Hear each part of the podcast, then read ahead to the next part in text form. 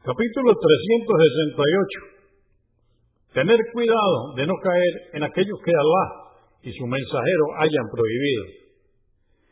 Dice Alá el Altísimo en el Corán, en el capítulo 24, aleya o verso 63, y que aquellos que desobedezcan las órdenes del mensajero de Alá y rechacen su mensaje, estén precavidos, no sea que les sobrevenga una desgracia o les azote un severo castigo.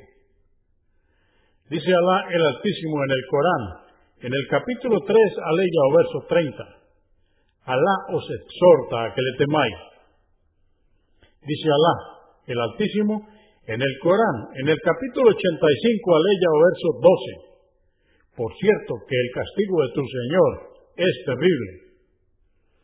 Dice Alá el Altísimo en el Corán, en el capítulo 11, aleya o verso 102.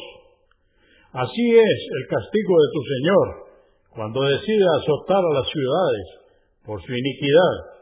Ciertamente su castigo es doloroso y severo.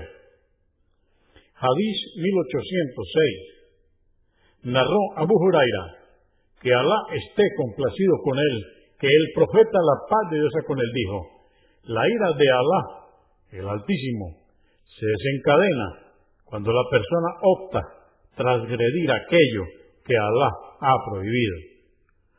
Convenido por Al-Bukhari, volumen 9, número 281, y Muslim, 2761.